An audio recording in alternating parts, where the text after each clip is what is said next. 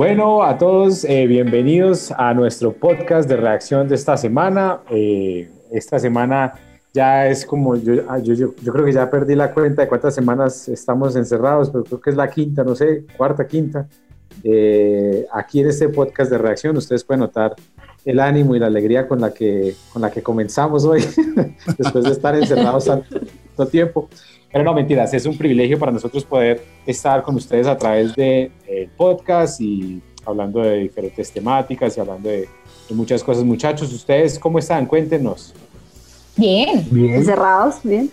Encerrados, es la quinta semana. Todavía no se han Ya va a ser más duro, va a ser más duro después salir y adaptarnos a la calle otra vez. ¿Sabe qué, me, ¿sabe qué he estado pensando yo en estos días? Y va a ser muy duro cuando me tenga que volver a poner zapatos. Eso me va a dar, me va a dar complicado. Ya como mes y medio a pie limpio es complicado volverse a poner. Pero bueno, eh, el mono tiene zapatos en la casa. Sí, porque ya soy viejo y están doliendo mis pies. le, duelen los, juanetes al mono. Le da, frío. No, es que estoy ganando peso y ya, ya duele la planta de mi pie. Bueno, una bienvenida a todos los que nos escuchan, los que en este momento están conectados a través del Facebook Live de todas las plataformas de Zona J eh, como ustedes saben, este es un formato especial que hemos hecho a partir de la crisis del coronavirus, pero este es eh, el podcast que normalmente hacemos en audio y lo subimos a Spotify y a otras plataformas de podcast y de audio, pero este, pues por la emergencia y porque estamos en nuestras casas, decidimos hacerlo eh, también en Facebook Live, luego el sonido y el audio pasa a las plataformas de audio y lo pueden escuchar en Spotify. De hecho, ya está ahí en Spotify, eh, eh, eh, pues varios de los que ya hemos hecho en cuarentena. Está el primero que hicimos, el segundo que hicimos con Félix Ortiz también está, el de Manuel Raño creo que sale esta semana y hoy tenemos un invitado muy especial desde Argentina, específicamente desde Córdoba, Argentina, que es nuestro querido Germán Rica, que es pastor y además es el director de Argentina de Cristo para la Ciudad. Así que Germán, bienvenido y qué privilegio. Hola, ¿qué tal? Gracias por, por tenerme, gracias por la invitación. Es un honor y un placer estar conectados y, bueno, conocer nuevos amigos y pasarla bien con ustedes y hablar de temas que en este tiempo nos hacen relevante, ¿no? Pero aquí estamos contentos, todavía seguimos con un buen ánimo, a pesar de las cinco o seis semanas, seguimos contentos. Vamos a ver qué pasa más adelante. Esto ya le cuento eh, a todos que esto está afectando eh, mucho, eh, aún hasta la parte física. cuando comenzamos, eh, yo estaba peludo, ya el pelo hasta se me cayó en estas semanas, pero bueno, esto es parte de lo que, de lo que sucede en estas cuarentenas. Germán, cuéntanos un poquito cómo va, cómo va Argentina en esto, cómo, es, cómo estás tú, la familia, cómo, cómo va la situación allá. Bien, bueno, les cuento un poco que aquí en Argentina llevamos ya, estamos entrando a nuestra sexta semana de cuarentena y ayer ya fuimos informados que se extiende, el gobierno decidió extenderlo por 10 días más, flexibilizando algunas tareas, pero ahí vamos. Nosotros como familia, gracias a Dios, estamos bien, eh, seguros, sin ninguna complicación. Eh, como iglesia, la iglesia de Cristo ha tenido que enfrentar todo esto y aprender a pastorear por nuevos medios, así que eh, en ese sentido estamos todos muy desafiados, la, pastoral eh, está eh, buscando nuevas ideas, rompiéndose la cabeza, como decimos por acá, para encontrarle la vuelta, pero gracias al Señor, aunque han sido un poco extremas, un poco las decisiones del gobierno actual, han traído cierto beneficio. Todavía podemos decir que está controlado el avance de este virus, aunque las muertes son números que detrás de ellos hay vidas y familias afectadas, eh, sigue siendo un número no muy grande eh, y la cantidad de personas que ha fallecido ha sido dentro del grupo etario que se, que se espera por este tipo de virus. Pero más allá de eso, eh, hay una muy buena disposición y esto es, esto es interesante, porque estamos en una crisis, no dudamos, y obviamente esto pega lo, lo financiero y todos los órdenes, pero aparte de eso, hay como una muy buena aceptación de la iglesia, está como con mucha expectativa, en vez de encontrar quizá en otras crisis financieras que hemos tenido muchas, en vez de tener una iglesia como golpeada, eh, sentida menos, en este caso yo identifico una iglesia con mucho ánimo, muchas ganas, y la verdad que eso está muy bueno. muy bueno. Germán, Germán, ahí hablando de eso, ahora antes de comenzar el envío, estábamos hablando un poquitico de la situación eh, mm. de la iglesia cristiana frente a la situación de la iglesia católica en, en Argentina. Y aprovecho para, para decirles a todos los que están conectados en este momento por el Facebook Live que también nos pueden enviar sus preguntas o aportes que los vamos a ir leyendo. Por acá tenemos un chat donde Sebastián, nuestro webmaster, nos, eh, nos manda las preguntas que ustedes nos hagan o preguntas que quieren hacerle a Germán. Entonces, Germán, ¿cómo está la situación? Eh, explícanos un poquito el, tema de la iglesia cristiana frente a la iglesia católica eh, y lo que está sucediendo allí en Argentina. Sí, ustedes saben que, que, en América Latina, en su gran parte, es una América Latina con una fuerte historia eh, católica y con una relación Estado-Iglesia católica muy cercana, con algunos avances en algunos países y en otros todavía sigue muy fuerte. Argentina sigue, si bien ha tenido muchos encontronazos, decimos, donde eh, temas como aborto y otros más ha, generado roces entre la política de turno y la iglesia, la iglesia sigue teniendo, la iglesia católica sigue teniendo mucha fuerza. En estos tiempos en el cual el, el cuarentena ha sido obligatorio, no hay ninguna libertad para poder em, crear y tener nuestros cultos, ni siquiera por grupos pequeños, sino directamente no hay espacio. La Iglesia Católica ha iniciado un proceso legal y generando cierta presión a través de sus contactos para que se les permita volver a celebrar las misas.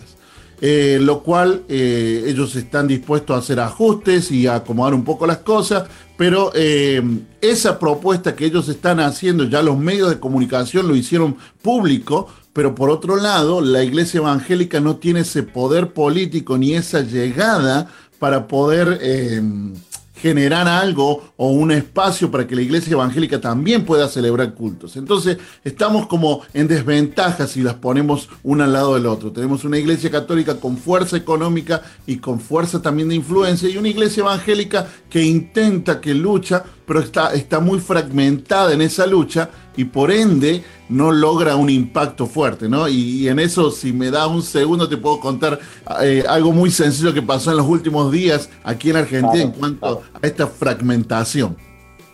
Ustedes saben, la, las iglesias evangélicas tratamos de nuclearlos por grupos, por redes de pastores y tenemos ahí diferentes espacios dando vuelta, pero también somos conocidos de que donde se arma un consejo, una alianza de pastores en una ciudad, a los pocos meses o a los años ya se armó otra similar con otro grupo disidente.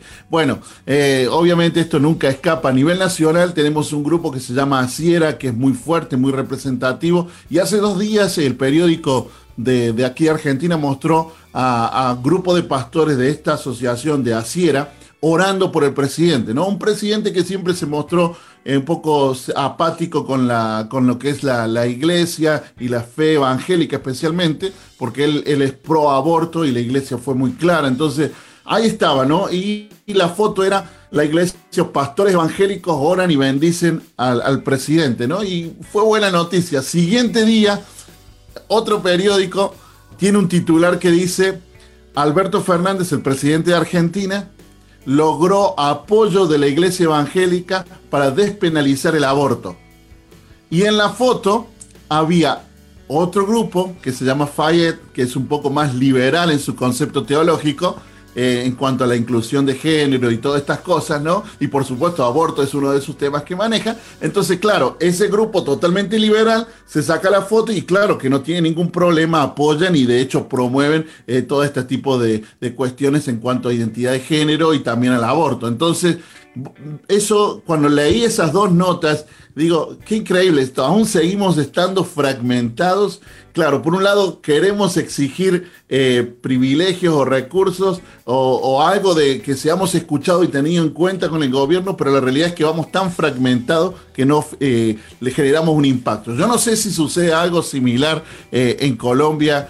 Pero creo que es algo generalizado el tema de la fragmentación de la iglesia evangélica con respecto a, bueno, en este caso, la iglesia católica.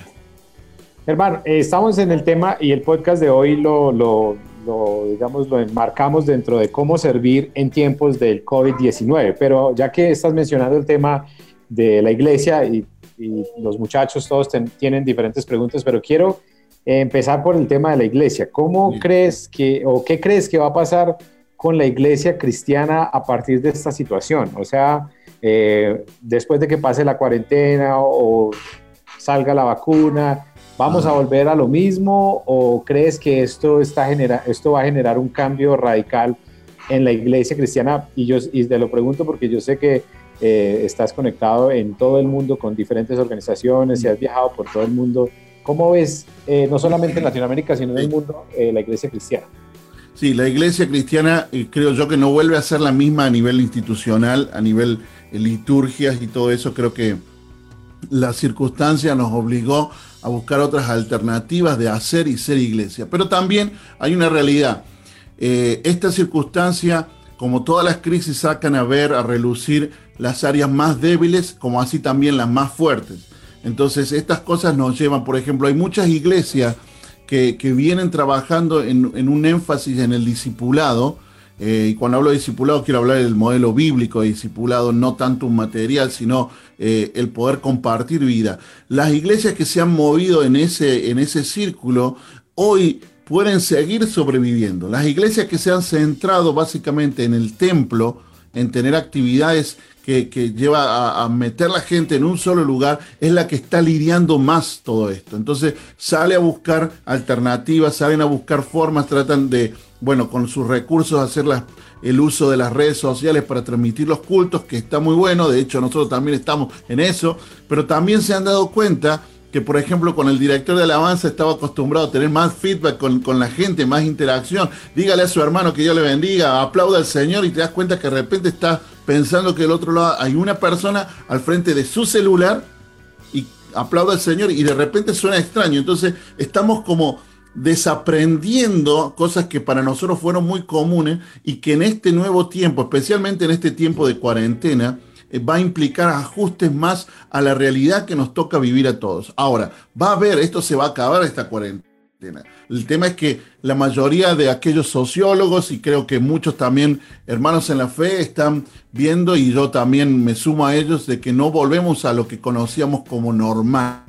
Volvemos a una nueva normalidad, a una nueva forma de ser y de hacer iglesia y de interactuar en la sociedad. Alguien dijo, eh, con todo lo que venimos hablando, con los números de los medios eh, que, que hablan muertos y casos y todo esto, imagínate dentro de un año y medio cuando estés ahí caminando y alguien pase cerca y estornude cerca tuyo, no lo vas a mirar con la mejor cara cuando se acabe la cuarentena, el día uno que empieces a salir a la calle, te vas a tomar, no sé, un café a un lugar o te sentás en una plaza con tu novio, con tu novia, con tu esposo y de repente ves que alguien se acerca y se sienta muy cerca tuyo, lo vas a mirar diferente. Porque todo esto va moldeando nuestro pensamiento a nivel eh, colectivo y por supuesto esto afecta directamente eh, la forma de hacer iglesia. Pero lo que yo veo muy interesante y muchos de ustedes seguramente lo están viendo es, estamos volviendo a las casas y en esto de estar en las casas nos trae eh, la posibilidad de sanar hogares y de fortalecernos. Entonces hay todo un, trabajo muy interesante que se está viviendo eh, y, creo yo que con mucho ánimo, digo, vienen cambios, cambios que hacían falta y cambios que se alinean con, con lo que el Señor dejó en la escritura. Hermano, nosotros estamos pensando mucho en eso porque es que en el grupo tenemos a alguien que estornuda encima de nosotros cuando estamos almorzando. Ay, Dios mío. No sabemos qué vamos a hacer. Yo la verdad ya me compré una daga para que la próxima que el mono me estornude encima, ¡tan! se la clavo porque ya me tiene cansado. Y ya con esto estoy muy asustado. Muy asustado. Pero, pero, pero la realidad sí es que la interacción social, eh, esto ya lo, tú usaste el, término una nueva normalidad, porque la verdad el mundo va a ser muy, muy diferente a lo que, a lo que creíamos, ¿no? Y yo creo que em, el Señor en su misericordia nos da la posibilidad de aprender, ¿no? Alguien dijo por ahí, ¿no? Hace, hace un par de semanas leía eh, que tres meses atrás había muchos pastores que, que no, no querían saber nada con que eh, sus miembros o que la iglesia tuviera cierta interacción en Facebook y redes sociales. Y hoy vemos a esos mismos pastores tratando de hacer sus transmisiones el domingo de una manera súper precaria, luchando para que de alguna forma conectarse. Eh, entonces, hay... Como, como yo, vi, yo vi en estos días eh, un Twitter que decía que, que si su pastor parece... parece secuestrado por Bin Laden haciendo. Ah, pero me pareció chistoso. Por favor, ore por y ayúdele para que haga una transmisión diferente. Pero, pero sí, es la realidad. Este es el mundo en el que estamos. Lo, que antes era, era rechazado es, venga, nos toca hacerle. Sí, y, celebremos estos cambios. Yo creo, mira, eh, yo tengo mis propios pensamientos en algunas cosas con respecto a, por ejemplo, cambio generacional y muchas cosas que venimos hablando en muchos círculos, ¿no? En círculos internacionales de organizaciones, en círculos de iglesia, de denominaciones. Necesitamos un cambio generacional, necesitamos, necesitamos, necesitamos eh, iniciativas que vienen desde el liderazgo mismo, de la cúpula de liderazgo, pero la realidad es que han pasado los años y el cambio generacional no se ha hecho. Entonces hoy nos topamos con una realidad los que somos un poquito más grandes eh, o más viejitos, eh, hoy tenemos que empezar a interactuar en un mundo totalmente desconocido, pero donde la mayoría de la generación más joven ya tiene años de experiencia, conoce cómo conectarse. Entonces, creo que a la fuerza está haciéndose este cambio generacional. Eh, y entiendo de que Dios sigue sentado en su trono de control y que esta pandemia no lo sorprendió y que Él tiene la capacidad de cambiar algo que era totalmente destructivo y dañino como este virus al, al final del camino en una bendición. Así que a mí me parece muy interesante todo lo que se está viendo.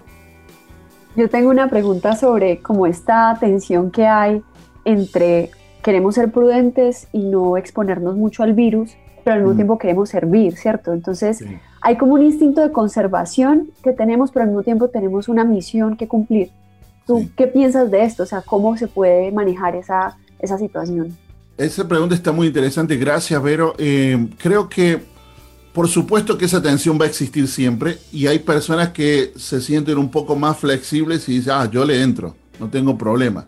Eh, Puntualmente, para darte un ejemplo, aquí en la ciudad de Córdoba nosotros iniciamos una, tenemos una relación por años con el municipio y ahora el municipio nos está pidiendo voluntarios para trabajar con personas en situación de calle en unos albergues que han preparado. Ahora, eso significa en el medio donde la cuarentena ha sido obligatoria y ha sido impuesta, o sea, mandaron gente a la calle, el gobierno sacó la policía y, el ejército para controlarlo, porque ustedes saben que cuando somos medios que necesitamos lo punitorio para seguirle las órdenes, entonces en el medio de eso, ahora la gente se está dando la posibilidad de que algunos salgan. Algunos tienen terror de salir. Hay muchas personas que no pueden ni dormir de noche con la idea de salir. Eso está totalmente mal totalmente fuera de lo que serían los parámetros de una persona que ama al Señor y que confía que el Señor está a cargo de las cosas. Pero por otro lado, hay gente que dice, no veo la hora de salir de mi casa, ¿no? Y, tuitean y dicen, ya me voy, ya me voy, para que... y de repente ven oportunidades como esta de servicio para salir. Pero en realidad la motivación siempre es lo que más cuenta por encima de todo, ¿no? Y yo, ¿Por qué estoy saliendo? Porque realmente no aguanto más a mis padres o no aguanto más a, a los que están en mi casa y quiero salir, quiero mis dos momentos de oxígeno, o realmente siento que soy motivado a salir. Entonces, eh, es interesante. Ahora, yo creo que hay un equilibrio. Hay, hay, cuestiones que debemos seguir en cuanto a las que el gobierno y la gente de la salud, los expertos nos dicen. Hay, hay gente que tiene riesgos por, por edad, por enfermedades que ya tienen preexistentes, pero por otro lado, no podemos entender que el virus no está afuera esperándome con un palo para decir, ah, ya salió Germán y ahí le pego. No, no, no, no. Podemos tener eh, ciertos recaudos para poder salir y seguir sirviendo. Y creo que hoy más que nunca la iglesia necesita salir. Ustedes creo que han escuchado mucho de la pastoral en Italia, muchos pastores que han muerto porque han ido a predicar en los hospitales en el medio del pico de la pandemia. Y estos pastores entendieron que ellos tenían que ir a hacer esto, fueron, predicar el Evangelio, muchos se convirtieron, pero también ellos terminaron afectados y muchos murieron. Entonces, es, difícil porque siempre está el instinto de preservarse y mantenerse sano, cuidado, pero también tenemos una misión que hacer. Entonces uno tiene que, que, en cierta forma, creo, vuelvo a lo que dije hace unos minutitos, creo que la clave es cuál es tu motivación. Si tu motivación es agradar al Señor, si tu motivación es esta y vos entendés que el Señor te está dando una oportunidad de servicio, no la desperdicies. Toma todos los recaudos, pero no la desperdicies. No dejes que el miedo te gane esta batalla creo que podemos seguir sirviendo al Señor y necesitamos seguir sirviendo al Señor de esta manera. No sé si responde un poco, Vero, esta, a esa tensión que, nos contaba. Sí, excelente. Bueno, hay mucha ah, gente en este momento conectada y, De hecho, me reportan por acá que Facebook está colapsando en este momento con la cantidad de conexiones que tenemos en este, en este podcast.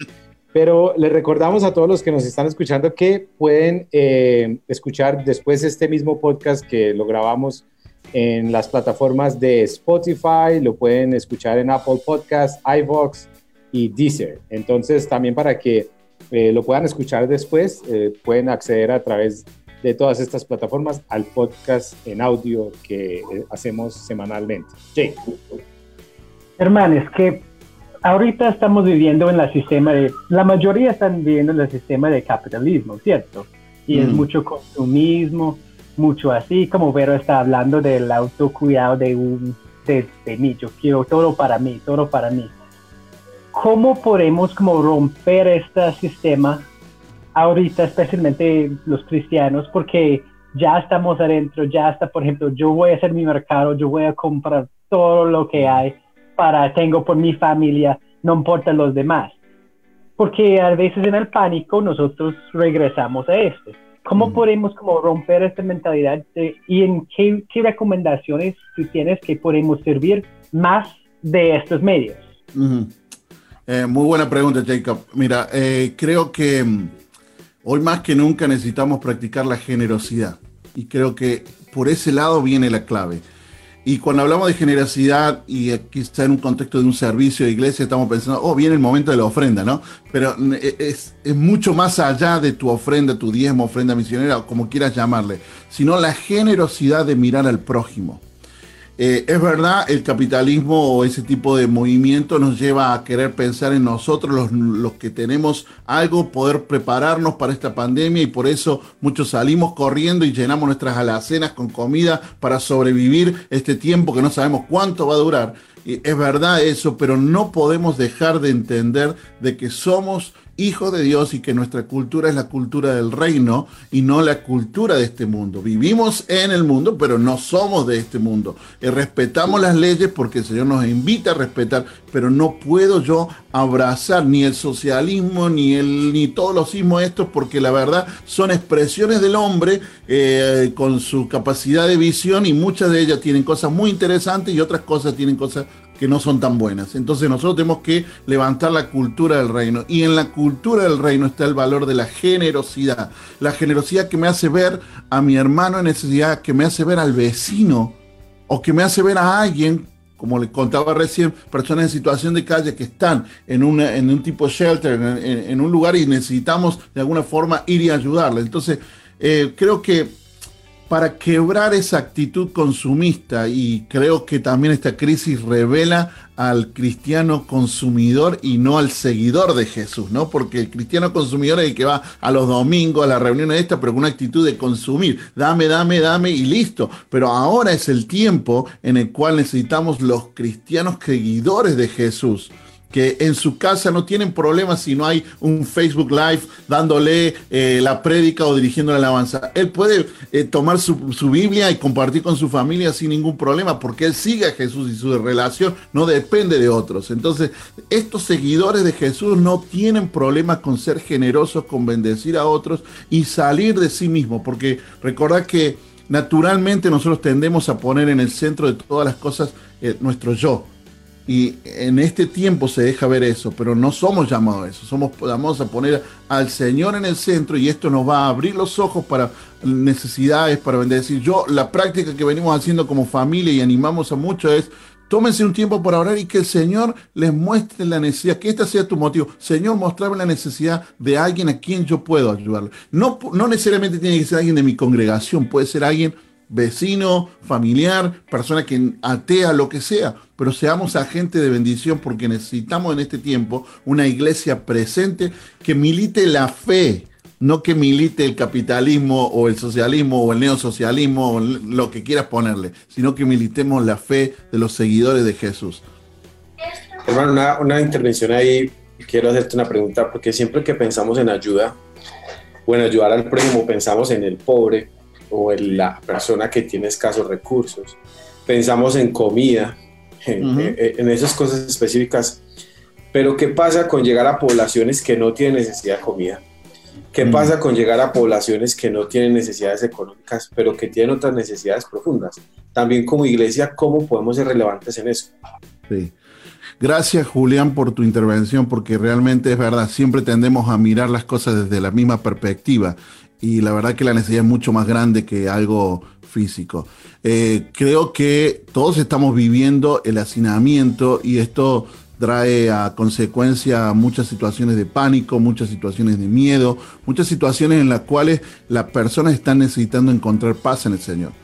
Porque de qué sirve haber tenido el dinero para comprar tu BMW y lo tenés parqueado en la puerta de tu casa y no puedes salir porque el gobierno no te deja usarlo. Entonces te, estás dando cuenta que también esto empieza a ser un, conflicto de valores y empezás a, a ver, ok, creo que no valía tanto volverme loco por conseguir dinero para esto.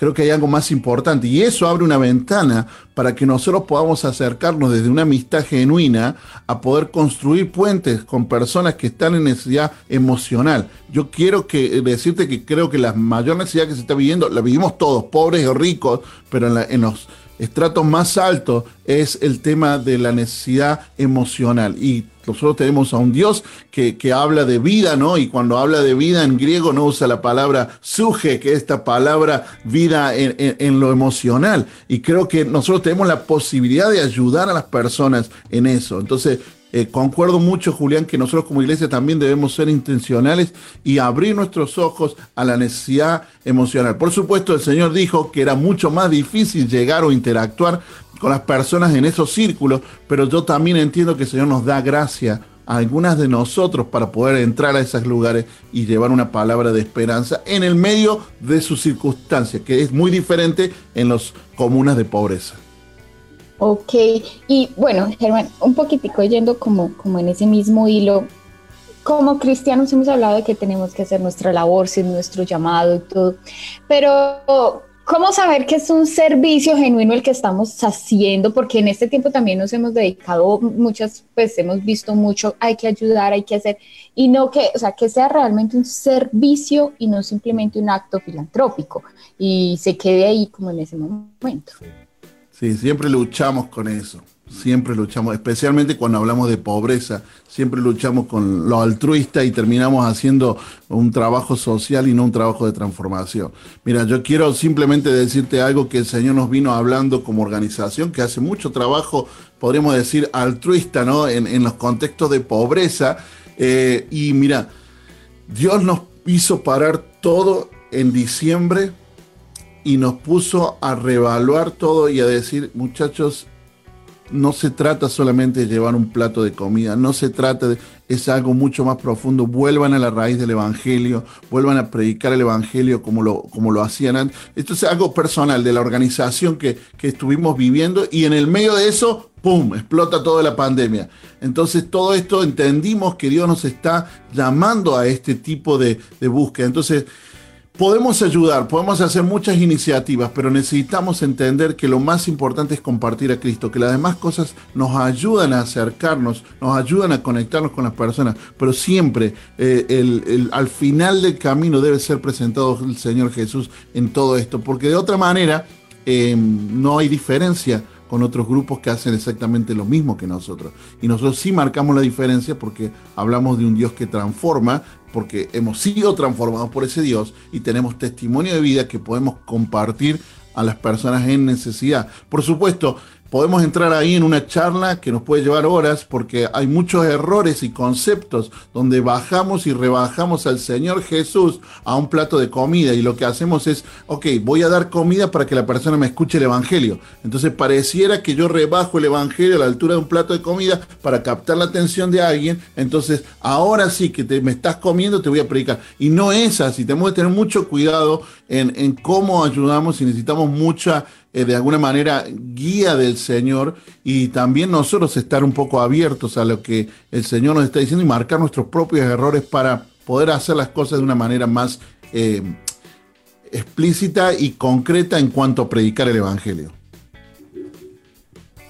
Muchas, muchas gracias, hermano. Muy interesante el aporte.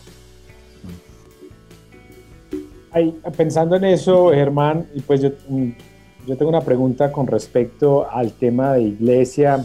Ahorita mencionaste que las iglesias que más, que más sufren o más están sufriendo en este momento eran las iglesias que habían centralizado toda su vida en el templo o en, en el edificio, en la edificación. Y yo pienso que parte de eso tiene que ver, aunque digamos nosotros somos cristianos, pero la verdad eh, eh, el evangelio y el cristianismo en Latinoamérica es muy reciente, son máximo uno o dos siglos.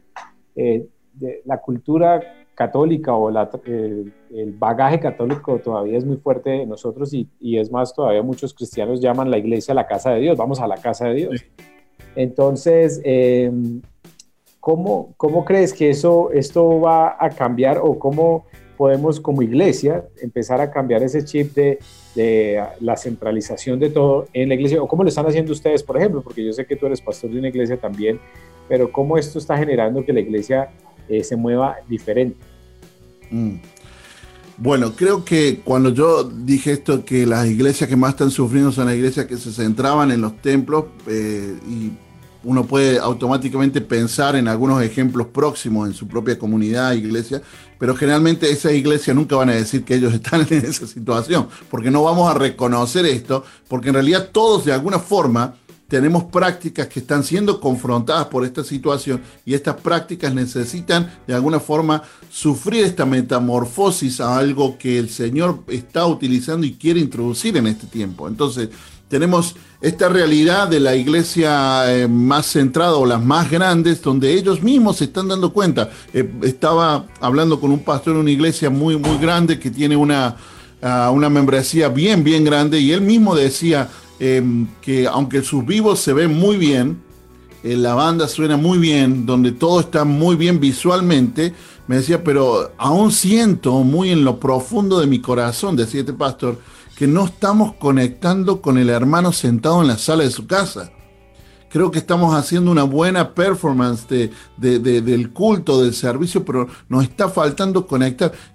creo que tenemos que replantearnos algunas cosas y lo que él estaba hablando puntualmente era la alabanza de oración, hacer algo un poco más orgánico, más simple, más entre casa, que la banda con las luces y todas las cosas que generalmente era lo que se hacía en los domingos. Entonces, hay mucha gente repensando, replanteando, y creo que es bueno. Yo, creo que por años quizá tuvimos el temor de ponernos a hablar de temas y, había ciertos tabú dentro de la iglesia, y o todo lo que significaba eh, acomodarse estos tiempos era solamente poner luces y pantalla de LED en, la parte de atrás de la iglesia, cuando, cuando en realidad el Señor nos ha estado siempre empujando a volver al Evangelio, a volver a la raíz de la fe, eh, a trabajar en el discipulado, a trabajar en grupos pequeños y por supuesto la celebración que tenemos todos eh, en el culto del domingo, gloria a Dios, si tu iglesia tiene 10.000 miembros, gloria a Dios por esos 10.000 miembros, como así también la iglesia que tiene 3 miembros.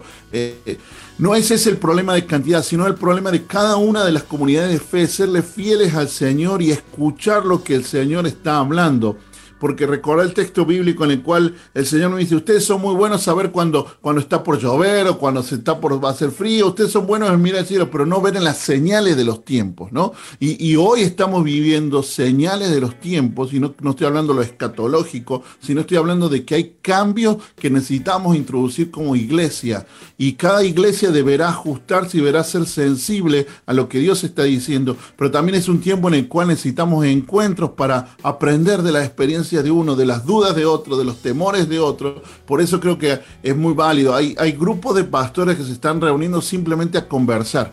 Porque hay otra cuestión también ahí muy relacionada, que es el estrés que está sintiendo la pastoral de, pastorear a sus ovejas sin poder estar cerca y con todas estas cosas que hay y buscando nuevas formas y el estrés y el miedo propio de la incertidumbre de la pandemia global. Entonces, es todo un cóctel que hay dando vuelta que genera muchas tensiones internas y externas, pero aún así, aunque esto pareciera muy dramático, yo personalmente creo que es para bien. Yo totalmente creo para bien. Eh, eso te iba a preguntar, Germán.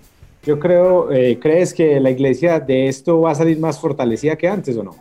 Sin lugar a dudas, la iglesia de Jesucristo siempre es victoriosa. O sea, la iglesia, la iglesia, el cuerpo de Cristo que tiene multiformes en todos los países donde está presente, en todas las comunidades, va a salir victoriosa, sin lugar a dudas. Lo que sí va a sufrir mucho la estructura eclesial y la institución de la iglesia va a sufrir. Ya tenemos circunstancias en algunos países que ya han dicho, Hay algunos presidentes que han dicho, miren, no vamos a permitir reuniones públicas hasta por lo menos mitad del próximo año. Ya están diciendo en algunos países esto. Ahora imagínense en un pastor que arrienda un local para tener su iglesia donde juntaba a unas 60 personas. Donde hoy al no estar presente con esa gente por el distanciamiento social, no tienen los medios para sostener la iglesia y el arriendo de esa iglesia. ¿Qué es lo que están haciendo esos pastores? Están cancelando el alquiler pero están entendiendo que hay una nueva forma de hacer iglesia. Y ojo, no quiero ser pro iglesia virtual, porque tampoco creo que todo tiene que ser virtual, pero esa es la realidad y nosotros tenemos esa resiliencia mezclada con la obra del Espíritu Santo que nos da la capacidad de sobrellevar esta crisis para que sigamos haciendo la labor del Señor y eso es lo más increíble. Y eso, esa, esa diferenciación que haces acá es muy interesante. La iglesia es victoriosa lo que de pronto va a sufrir es la estructura eclesial que hemos creado, que, que probablemente no, es ni, no ha sido, ha sido más, más occidental que lo que debió haber sido desde el principio, ¿cierto? Sí. Pero bueno, esto es muy interesante eso porque yo también tengo la misma posición. La iglesia, la iglesia va a salir fortalecida de esto. Va a ser una iglesia diferente y va a avanzar y va a seguir, pero de pronto de, de, de otras maneras hablaba recién, hace unos minutitos estaba hablando con un pastor, se llama Clarence, él es, eh, es un camerunense, él vive en Camerún y tiene una pequeña iglesia en, en, Camerún. Y hablaba con él cómo estaba esta situación de la pandemia ahí. Y bueno, me contaba que muchas restricciones, mucho miedo, todas las cosas que ustedes conocen, que todos estamos enfrentando de alguna forma. Y le digo, ¿y ustedes como iglesia cómo hacen? Mira, la verdad que nosotros como iglesia no tenemos tanto problema. Le digo, ¿por qué? Es porque nosotros somos una iglesia pequeña. Somos una iglesia donde está mi familia y cuatro o cinco personas más. Así que nosotros continuamos eh, de alguna forma eh, trabajando y compartiendo este tiempo y haciendo nuestros servicios en mi casa. Entonces, para un tipo de iglesia esto no le ha sido ningún gran cambio. Se han mantenido dentro de lo que venían haciendo, tomando los recaudos, el lavamiento de manos, todas las cosas que, conocemos, pero están logrando funcionar. Para otras iglesias, en el caso de mi iglesia, nuestra iglesia tiene cerca de 200 miembros y una iglesia hija eh, en otra ciudad. Entonces, Ahora no nos podemos congregar. ¿Cómo hacemos? ¿Creen que la vuelta a, la pseudo normalidad o la nueva normalidad va a permitir reuniones de no más de 20 o 30 personas? ¿Ya qué vamos a hacer? 11 cultos o 10 cultos por día para tener a los miembros de la iglesia. No, no, tenemos que buscar alternativas. Eh, personalmente hemos eh, empoderado más los trabajos de grupos pequeños. Eh, nosotros veníamos con un proceso de discipulado uno a uno hace ya varios años que nos venía costando mucho, pero este tiempo es como que aceleró esto y, hay más recepción en los miembros de la iglesia para poder sumarse a la célula. Hicimos el grupo de trabajo así en grupos pequeños y fácilmente 30 grupos se abrieron así de la nada y ya hay mucha disposición y estamos arrancando y estamos viendo el favor de Dios en eso. Ahora, no es porque sea algo especial en nuestra congregación, no, es porque si te fijas estamos volviendo a lo relacional de la fe a la iglesia que se conecta, que se relaciona, que crece alrededor de la escritura y que también surge de esa relación, de ese grupo pequeño, estrategias para bendecir a otros. Llámese la persona que tiene dinero y que vive en un lugar eh, y está totalmente atemorizada, o llámese la persona que vive en la pobreza literal. Pero creo que para la iglesia de Jesucristo vamos a salir en victoria y ese es Hermana, una pregunta que nos hacen acá en, las redes es, eh, ¿es el momento para que las comunidades cristianas pidan o den? Ah, no, yo creo que es tiempo de dar, totalmente. Por eso hablé de generosidad cuando Jacob eh, o Julián, no recuerdo quién de los dos había hecho la pregunta, yo había dicho, eh, es tiempo de generosidad y generosidad es dar, es dar.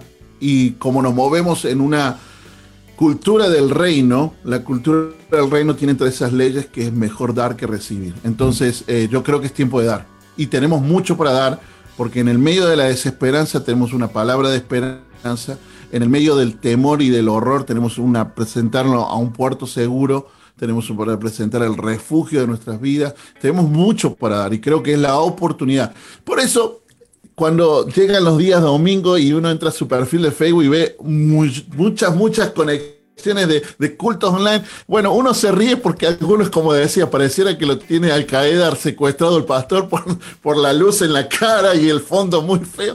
Pero bueno, lo hacen con lo que pueden. Otros quizás producciones súper buenas, así como de primer nivel, súper cine. Eh, no importa.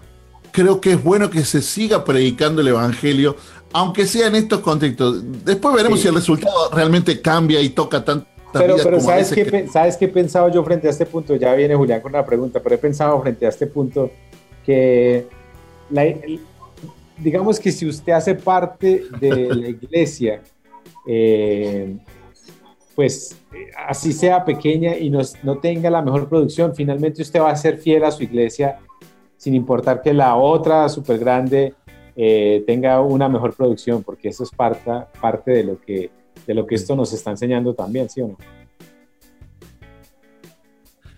Mira, e, e, esa es mi reflexión de este último tiempo. El sentido de comunidad va mucho más allá de la capacidad tecnológica o visual o de la tecnología que puedas tener para ponerlo.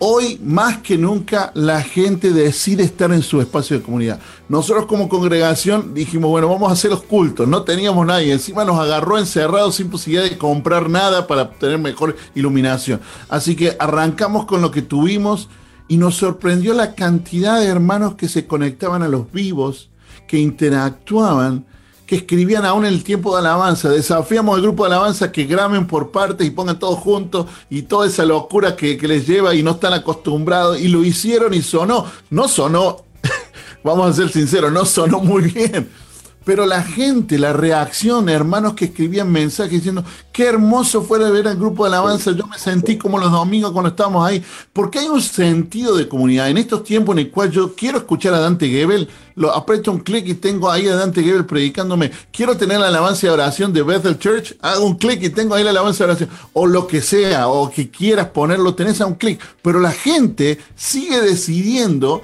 ir a sus espacios de comunidad. Y es lo increíble, por eso a mí me da mucha alegría y energía pensar en que todo esto va a ser para bien, porque estamos entendiendo nuestro sentido de comunidad de fe y eso es lo más bello que, podemos tener. Por eso no importa cómo te salga, si te sale bien o no te sale tan bien, continúa haciéndolo, seguí haciendo mejoras, seguí esforzándote, invertí pero lo bueno es que la comunidad de fe te acompaña y qué bueno que juntos pueden desarrollar la adoración en comunidad distantes pero unidos en el espíritu y también la capacidad de poder escuchar la voz de Dios cuando es predicada en estos espacios virtuales de comunidad.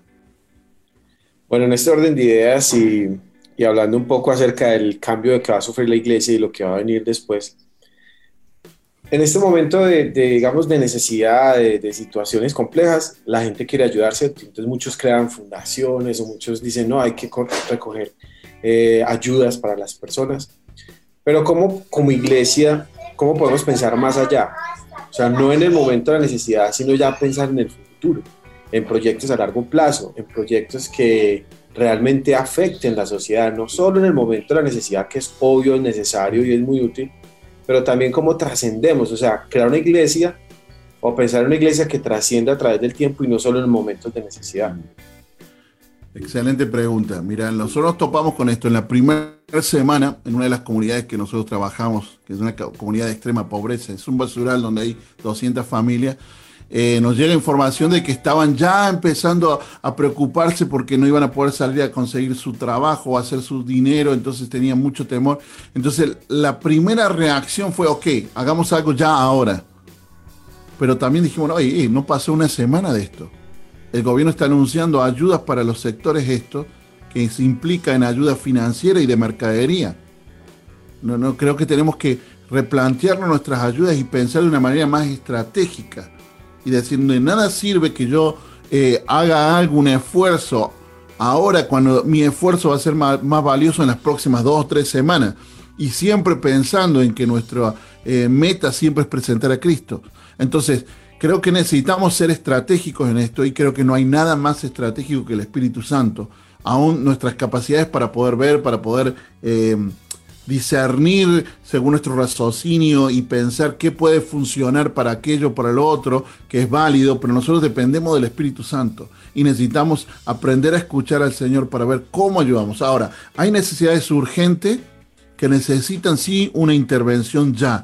Son personas que están en extrema necesidad de hambre, que están en, en algo que es ya, no, no pueden esperar dos semanas. En eso sí necesitamos ordenar nuestra prioridad, pero no podemos gastar todo nuestro esfuerzo y nuestros recursos en la primera semana o en algo que es paliativo. Necesitamos pensar que siempre el Evangelio trajo la capacidad de redimir a las personas y redimir también sus comunidades.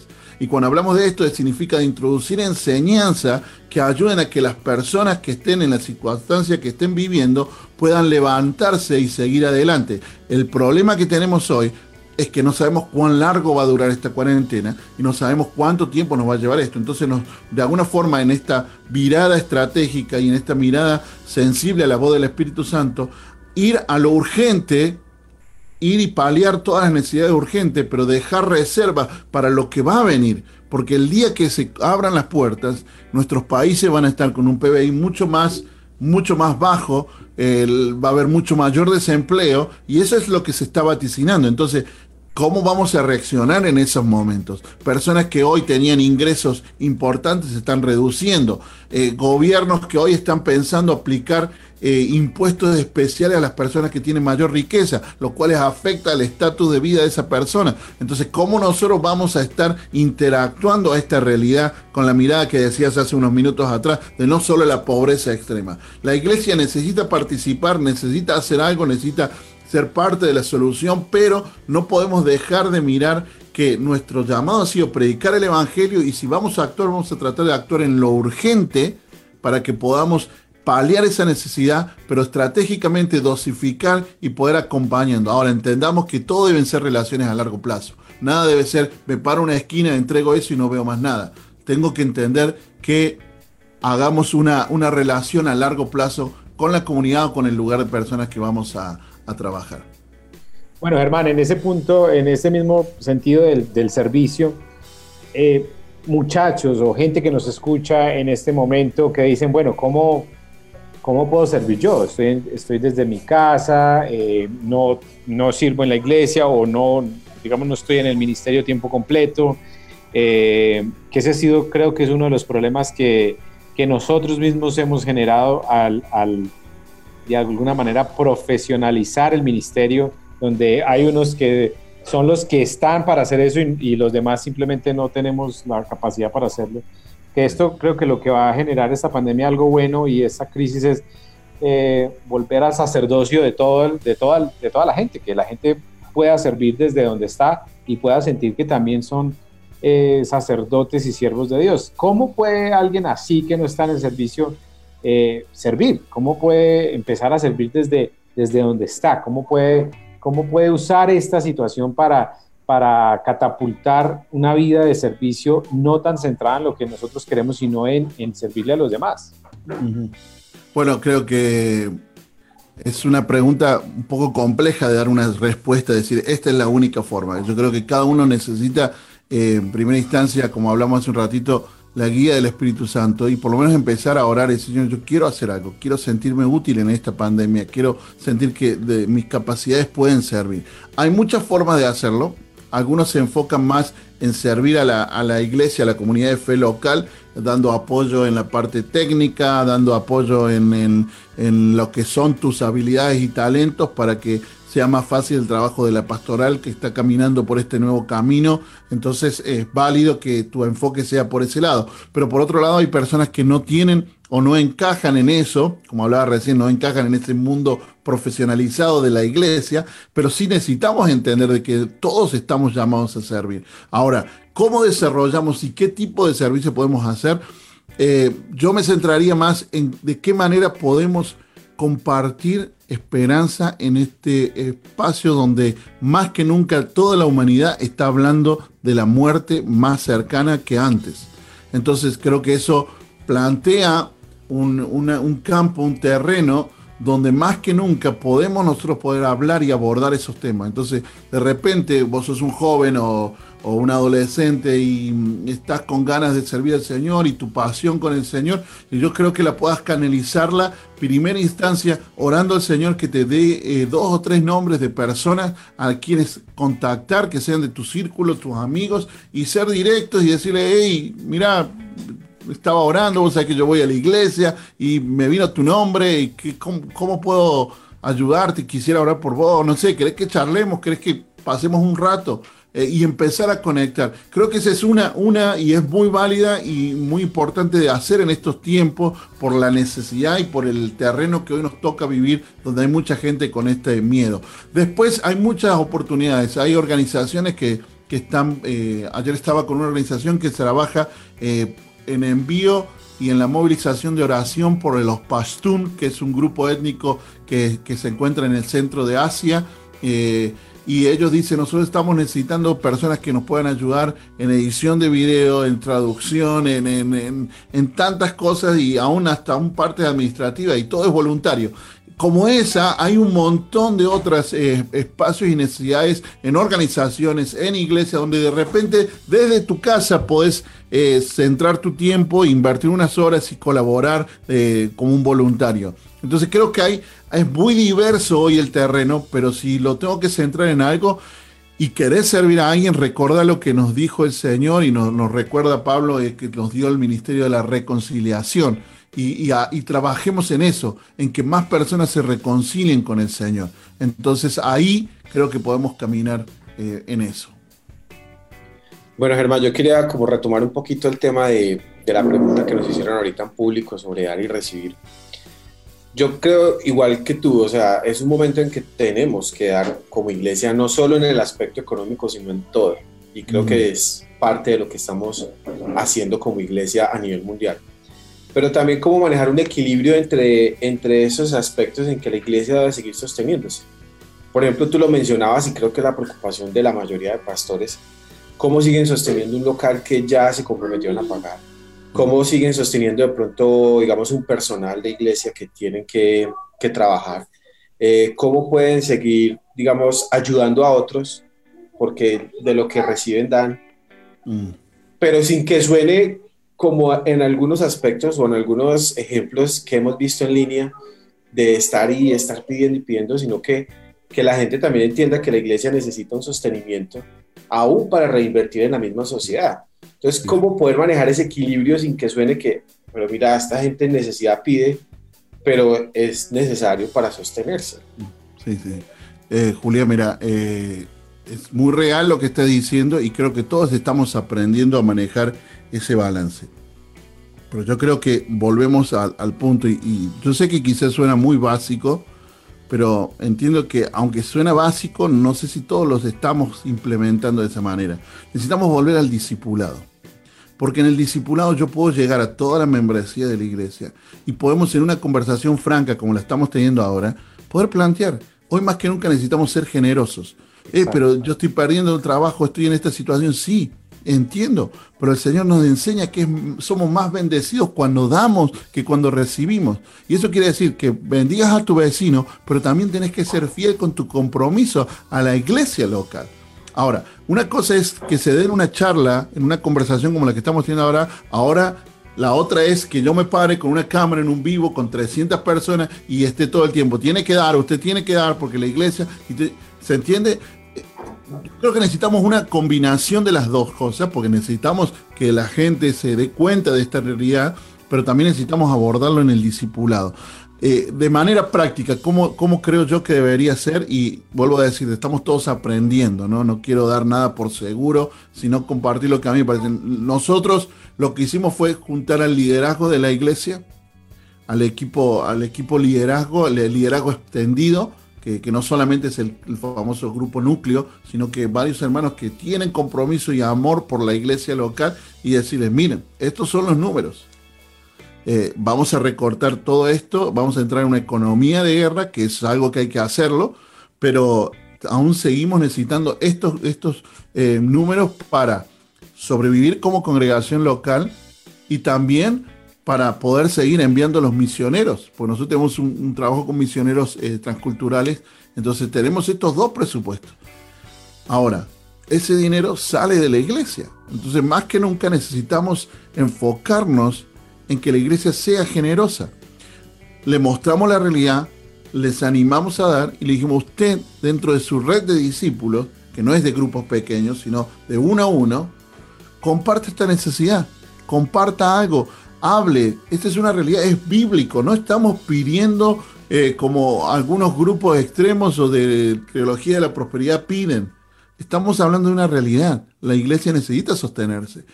Eh, por la gracia del Señor, el primer mes se cumplió y llegamos muy bien y ahora vamos ya por este segundo mes y ya hemos logrado conseguir, pero hemos tratado de generar un balance. Si hemos sido intencionales en abordar el tema y creo que por ahí puede venir la respuesta, Julián, a tu pregunta. Necesitamos ser intencionales con el liderazgo que tiene la madurez de entender esto y que ese liderazgo se encargue de bajarlo a la gente. Y después en los grupos pequeños también hacemos un énfasis en mantener las ofrendas, pero no con un énfasis de no se olvide de dar la ofrenda, usted cumple con lo que con el compromiso. No, no, no, no. Es la enseñanza de la generosidad que en estos tiempos abre puertas de bendición. Entonces, desde ese enfoque, tratando de ser muy sensitivos y no, y no llegar a, pedir, porque al final de la historia eh, nuestro proveedor sigue siendo el Señor, el mismo que provee la casa del, Señor que, perdió su trabajo por esta pandemia y él sigue teniendo fe, gloria a Dios.